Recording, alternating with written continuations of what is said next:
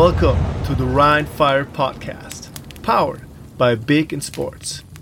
Hallo, hier ist der offizielle Rheinfire Podcast. Äh, ich bin euer Host Patrick Hoch und mit mir sind hier heute David Wallen, Head of Social Media. Hallo. Hi.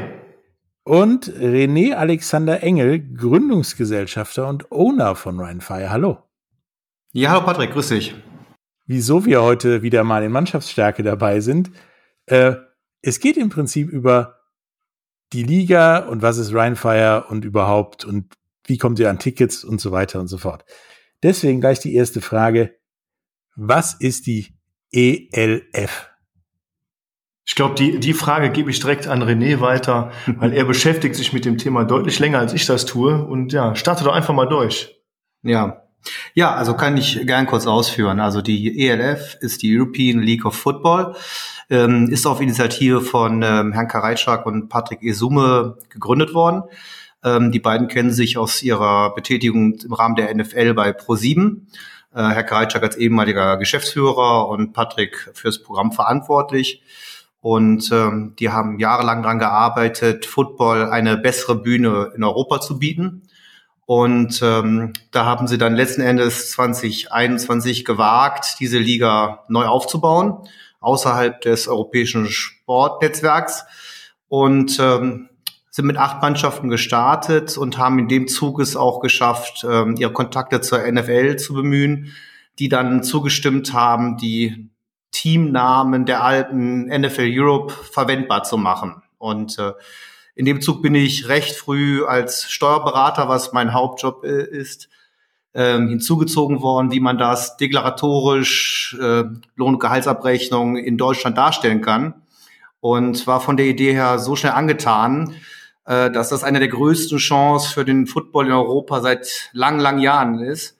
Und als Football-verrückter Düsseldorfer Panther seit 1994 aktiv, ähm, ja, wollte ich da helfen, wo ich kann, den Football nach vorne zu bringen. Okay, das ist äh, schon länger. Und äh, es gab vorher ja, wie du sagtest, die NFL Europa. Dann gab es nochmal so eine Europa-Liga, wo auch die Hamburg Blue Devils dann äh, rausgekommen sind. Dann gab es irgendwann mal in den 70ern, wo wir uns nicht mehr dran erinnern können, nochmal so ein Ding mit drei Teams oder so. Und jetzt gibt's halt die European League of Football, die das Ganze wohl auf ein professionelleres Niveau heben soll, oder? Das ist unsere Bestrebung, im Sinne der Athleten und der Trainer äh, professionelle Strukturen zu schaffen. Wir, wir dürfen ja grundsätzlich nicht vergessen, es gibt immer noch die, die Bundesliga in Deutschland und, und meiner oder unserer Empfindung nach hat sich in dieser Liga, ich sag mal, ist, ist der Fortschritt sehr, sehr langsam. Und deswegen bietet, bietet die European League of Football mit seinem Franchise-System äh, eine ganz andere Plattform, um da auch medial aufzutreten und, und ja, den Sport zu professionalisieren, ja. definitiv. Das wäre tendenziell sowieso meine nächste Frage gewesen. Warum brauchen wir das, wenn wir eine Bundesliga haben oder eine italienische Liga oder was weiß ich? Also ich hake da mal kurz unter. Ähm tatsächlich der American Football Fund Deutschland, der AVD, leistet hervorragende Arbeit, vor allem mit seinen angeschlossenen Vereinen, also wesentlich die Vereine, äh, im Breiten- und Jugendsport, auch im Spitzensport bis hin zur GFL. Ähm, tatsächlich erlebe ich als Panther, Jugendspieler, Herrenspieler, Nationalspieler, ich habe alles durchlaufen, ähm, dass uns tatsächlich die European League of Football und die stark etablierten Marken der NFL Türen öffnen für geschäftliche Partner, Ansprechpartner in Städten, Gemeinden, äh, ja, die uns bisher als Panther oder regionale Vereine verschlossen blieben. Von daher, ich sehe da einen großen Mehrwert im Sinne einer Symbiose, einfach dem Sport die bessere Plattform zu bieten, den Athleten, den Spitzenathleten diese Bühne und aber aus den Kickback im Sinne von Netzwerk, Infrastruktur, am Ende auch finanzieller Natur, um den breiten und Gemeinsport, gemeinnützigen Sport zu bereichern. Das muss man ganz klar sagen. Also wir, wir äh, möchten niemanden verdrängen mit, mit der European League of Football oder mit Rheinfire. Wir, wir arbeiten neben den Vereinen. Die, die Vereine sind ganz, ganz wichtig für uns. Die Jugendarbeit ist ganz, ganz wichtig und auch, ähm, ich sag mal, die Spieler bei den Düsseldorf Panthern. Ich war selber auch lange Jahre bei den Düsseldorf Panthern. Da hängt, da hängt auch unser Herz dran. Das kann man nicht, nicht anders sagen. Und es muss eine Symbiose und eine partnerschaftliche äh, Verbindung da sein. Ganz klar. Ja. Dafür treten wir auf jeden Fall an.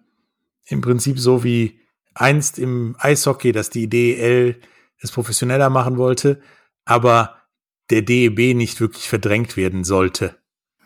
Ja. Lustigerweise bin ich an der Genese damals sehr nah dran gewesen. Äh, mein Vater hat das steuerlich mit, mit betreut. Und äh, von daher gewisse Synergie, äh, Parallelitäten sind zu sehen. Also bist du äh, elterlich vorbelastet da, ja? Ja, das ist äh, gut, wenn man solche Eltern hat, dann weiß man wenigstens schon mal, worum es geht und was da alles in die Hose gegangen ist und was nicht. Ähm, nun gibt's ja im, im Football mehrere Ligen, wie wir ja schon erwähnt haben, und ähm, ja auch dementsprechend mehrere Regelsätze sozusagen. Ähm, was ist denn die Verbindung, außer dass die Logos und Teamnamen getauscht, ausgetauscht wurden, ähm, zu NFL? Gibt es da auch irgendwelche Regelnummern oder ist das wie die XFL ja nun sein soll, eine Experimentierliga oder wie?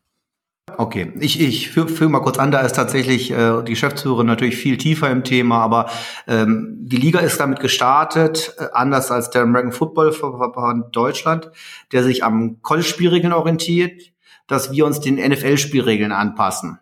Also wir haben äh, da gleiche die Vorgaben, was Completion angeht, beide Füße in Bounce, nicht einer, ähm, das insbesondere. Äh, nichtsdestotrotz sagt der Patrick Isuma aber auch, dass wir nicht alles blind kopieren, sondern jetzt zum Beispiel wie jetzt im Kickoff schon innovativ vorweggehen und Sachen im Sinne des Schutzes der Athleten versuchen, Regeln anzupassen. Das macht die XFL übrigens auch. Das haben wir uns da jetzt abgeguckt. Aber auch das wird von der NFL grund grundsätzlich begrüßt ich glaube, das hat man im, im ersten Podcast-Kurs angesprochen, dass diese Kickoff-Rule eine andere ist wie im üblichen Football, dass da dieser Anlauf nicht mehr vorhanden ist. Man kann sich das auch bei YouTube mal anschauen. Man nennt das XFL Kickoff, glaube ich. Äh, so kann man ein tolles Video sehen. Da stehen die Spieler halt nur fünf Yards entfernt voneinander und nicht äh, 30 Yards oder wie es auch immer sind und rennen da wie die Verrückten aufeinander los, um da die Verletzungsgefahr einfach zu minimieren. Und ähm, ich, also ich glaube, die, die größten Regeln oder die, der größte Anteil der Regeln, die wir haben, kommt tatsächlich aus der NFL und äh, wir machen aber auch so ein bisschen unser eigenes Ding in der European League of Football oder in dem Fall der Commissioner selbstverständlich. Das, das suchen wir uns ja nicht aus, sondern der Commissioner ist hauptverantwortlich für die Regeln. Unter anderem dann auch ähm, ja die diese Kickoff-Rule. Ähm, hat das einen Sinn, insofern, dass da wirklich Sachen ausprobiert werden oder dass es einfacher konsumierbar ist? Ich meine, das ist ja in der Canadian Football League so ein bisschen das Ding. Das ist einfacher konsumierbar für Leute, die gern Fußball und Eishockey gucken. Ähm, oder ich glaube, ich glaube, das hat das hat total Sinn, weil einfach jetzt speziell auf die Kickoff-Rule äh, macht es das, macht es das Spiel sicherer aus meiner Sicht. Ich war selber äh, mein Leben lang Wedgebuster im Spe Special Team. Ich weiß nicht, wie es bei dir war, René. Wie aber das, Linebacker. Genau, da rennst du halt wie ein Bekloppter das Feld runter und äh, vorne bildet sich eine kleine Mauer und du rennst da wie eine Kanonenkugel rein. Ich weiß nicht, wie, wie safe das. Ich fand das immer super. Äh, meine Gegenspieler wahrscheinlich nicht. Aber ob das so gesundheitsfördernd ist, ist so die Frage. Ich habe mir das immer nur von hinten angeguckt, habe auf den Ball gewartet und dann geguckt, was Leute wie ihr macht. Ja. Also man, wir sind da an den NFL-Regeln dran und aber auch die ändern sich von Jahr zu Jahr. Also Wedge-Blocks sind nicht mehr erlaubt, schon lang. Selbst Team-Blocks, Combo-Blocks mit zwei Mann. Früher hat man sich wirklich untergehakt, da kommt ja die Wedge ja her. Und ähm, das sind alles heute noch Einzelblocks. Und ich denke, wir sind der NFL auch nur einen Schritt voraus. Ähm, wenn man guckt, wo die Geschichte Entwicklung hingeht, wird das wahrscheinlich in der NFL früher oder später auch kommen. Ja, denke ich auch. Also Sicherheit äh, sollte da vorgehen, damit äh, die Leute nachher nicht alle im Rollstuhl landen, die bei euch gespielt haben oder in der NFL. Ja, das, äh, das ja. wollen wir eben nicht. Ne? Ähm, nun warst, wart ihr ja oder bist du ja, René, nah an der Gründung des Ganzen dran gewesen, zumindest an der Gründung von Rheinfire. Wie ist das denn ja abgegangen? Wie habt ihr euch auf ein Bier getroffen und gesagt, ja, wir machen mal was auch? Guck mal, da liegt noch ein Name rum und ein Logo, lass uns das machen oder wie? Ja, also ich führe mal kurz aus. Ähm, als ich Oktober 2020 das erste Mal konsultiert wurde von Martin Hanselmann, meinem ehemaligen Nationaltrainer, jetzt äh, Head Coach in Stuttgart, ähm, und über ihn an Max Paas, Geschäftsführer von Hamburg. Da ging es halt um steuerrechtliche Themen, Kontext Mindestlohn, Minijob, Vergütungsmodelle. Ähm, da war ich in einem ersten Meeting dabei und habe halt äh, das Thema präsentiert bekommen und habe halt diese Riesenchance gesehen. Von da an habe ich mich entschlossen, äh, wenn das Thema so weitergeht, wird Rheinfeier wahrscheinlich kommen. Und ähm, dachte mir, wenn es kommt, hätte ich gerne, dass es hier sehr natürlich in der Stadt Düsseldorf, in der Sportlandschaft und dem Unternehmertum aufgehangen ist und nicht von irgendjemandem Fremdes einfach hier implementiert wird. Weil der Kontext hier in Düsseldorf ist mir als Düsseldorfer, als Panther, als Sportler dieser Stadt sehr wichtig und ähm, habe dann halt äh, immer ein bisschen im Hintergrund gewerkelt. Also Kontakt zu Trainern gehalten, zu Spielern gehalten, zu wirtschaftlichen Partnern gehalten. Diese Idee ist dann mehr und mehr gereift, so dass wir uns dann ungefähr im April ähm, 21 da entschlossen haben, eine Initiativbewerbung an die Liga zu schicken. Und äh, die hat äh, offene Arme vorgefunden. Man hatte dann im Spiel Köln-Barcelona äh, ein erstes Gespräch mit Herrn Kareitschak und Patrick Esume. Ähm, von daraus haben wir weitere Hausaufgaben gelöst, hatten Folgetermin in Berlin und da war ich dann mit meinen damaligen Mitgründungsgesellschaften äh, mit, ähm, Dirk Reiner und Martin Wagner und da ist es sinnbildlich mit einem Fistbump bestätigt worden, dass wir die 20 klaren Punkte uns darauf verständigen konnten. Und ab da war dann der Startschuss gefallen. Wir haben dann noch ein bisschen Vertragsprüfungen en Detail betrieben, weil das ein umfangreicheres Regelwerk ist, was sinnvoll ist und haben dann im August 21 die Gesellschaft gegründet und äh, ab dann ist noch mal mehr Fahrt reingekommen, weil wir zum Finale halt vorgestellt werden sollten und das ist ja so passiert und da wollten wir mit einer kleinen Tatar auftreten, also Logo, CI, Cheerleader, das Maskottchen, also direkt repräsentativ auftreten können, wie die Fans sich das erwarten dürfen weil wir wissen, dass wir ein großes Erbe angetreten sind, dass wir neu in die Zukunft tragen wollen. Und äh, ja, das war jetzt schon wieder sehr wortreich, äh, die Genese Rheinfire. Nee, das war vollkommen okay. Man, man muss vielleicht dazu sagen, René hat, hat sich schon, schon früh bemüht oder früh in, in seinem gesamten Netzwerk bemüht, um da die, die einzelnen äh, ja, Protagonisten zusammenzusammeln, unter anderem auch mich und, und die Leute ins Team reinzuholen. Und wir sind wirklich an diesem Finaltag mit sehr viel erledigten Aufgaben schon gestartet, hatten auch schon mehrere Social-Media-Kanäle. Ich meine, Leute, die es verfolgt haben, haben es gesehen. Wir haben da echt, einen, ich finde, echt einen tollen Auftritt gemacht an dem Tag. Und aber ja, wir haben sehr, sehr ja, schweres Erbe will ich vielleicht nicht sagen, aber wir, wir treten ein sehr große Fußstapfen und haben da, äh, haben da selber auch den Anspruch, da wirklich zu punkten und, und was, was ganz Tolles äh, zu erschaffen und, und das auch dieses Familienevent früher von Rheinfire wieder zurückzubringen, mindestens auf dem Niveau, wie es war, vielleicht sogar besser. ja, wir, wir, geben unser Bestes. Wir sind im Kern selber Football-Fans, feierbegeistert, Panther, Sportler, Trainer und äh, für die treten wir an, das, was da war, aufleben zu lassen, neu zu interpretieren und was Neues auch für die alten Partner, dass die sich, äh, Fans, dass sich abgeholt fühlen, aber auch, dass die neuen, die Rheinfeuer, äh, äh Feuer Funken auffangen können, die jetzt aktuell ran NFL verfolgen.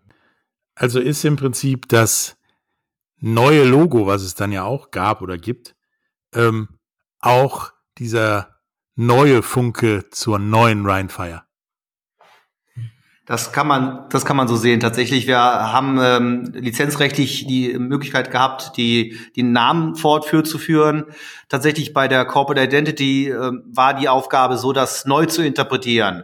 Das war erstaunlicherweise, wenn man meint, dass es doch um Verträge geht, Steuerrecht geht und jetzt hier um Logo, dass doch eigentlich der erste Teil schwierig sein müsste. De facto war das Logo die schwierigste Aufgabe bis September, die wir zu bewältigen hatten. Also wir haben uns, glaube ich, mit 200 Würfen auseinandergesetzt und waren froh, dass ganz am Ende Tanja ähm, sowas von den Geist getroffen hat und einmal mehr noch, dass die Fans das hinterher auch widerspiegeln. Äh, einerseits scheint es die Emotionen der alten Fans alle abzuholen. Wenn man aber rechtlich eine Prüfung macht und die nebeneinander legt, unterscheidet sich doch hinreichend vom alten. Und äh, das ist eine Leistung, die man Tanja gar nicht zu hoch ankreiden kann. Also das war super Arbeit. Also da, da muss man ehrlich sagen, es gab wirklich etliche, etliche Entwürfe und ich habe mir auch etliche Entwürfe damals angeschaut mit, mit den anderen Ownern zusammen und wir haben echt gesagt, nee, das möchte man nicht, das möchte man nicht, das und, und, und so weiter und so weiter und dann so, so durchgeswiped in dem Sinne. Und dann kam Tanja um die Ecke mit, mit ihrem Entwurf und das war ein sofortiger No, sofortiger No-Brainer. Also absolut und ähm, viele Leute denken ja immer noch, das ähnelt dem alten Logo sehr stark, aber wir haben so eine Gegenüberstellung auch mal gemacht, schriftlich, und haben die wirklich komplett gegenübergestellt. Und dann auch, da kann man wirklich sehen, da ist ein Riesenunterschied zwischen. Man glaubt das, das nicht so. Das Lustige ist tatsächlich, ohne einem jetzt einen reindrücken zu selbst die Liga hat uns äh, angesprochen, hat gesagt, Leute, das ist zu nah dran. Und wir haben gesagt, wir haben es schon mal vorbereitet, wir schicken es euch, es ist nicht ganz so nah dran. Dann kam nur zurück, Daumen hoch. ich habe da mal kurz was vorbereitet, so ungefähr. Ähm, macht das wirklich mal, ich habe es auch gemacht. Es ist, wenn es nebeneinander liegt, nicht das gleiche. Nicht annähernd das gleiche. Das ist ein Unterschied wie Nike-Kringel und drei Streifen von Adidas, im Prinzip. Ähm, nun habt ihr ja gesagt, ihr wollt diesen Spirit, das Feuer wieder entfachen. Und das Feuer hatte ja in der Vergangenheit damals bei der NFL Europa, ähm, das hat ja richtig gezündelt hier in Düsseldorf, damals im Rheinstadion vor ja, mehr als vollem Haus. Also die Leute haben draußen auf der Straße dem Spiel gelauscht.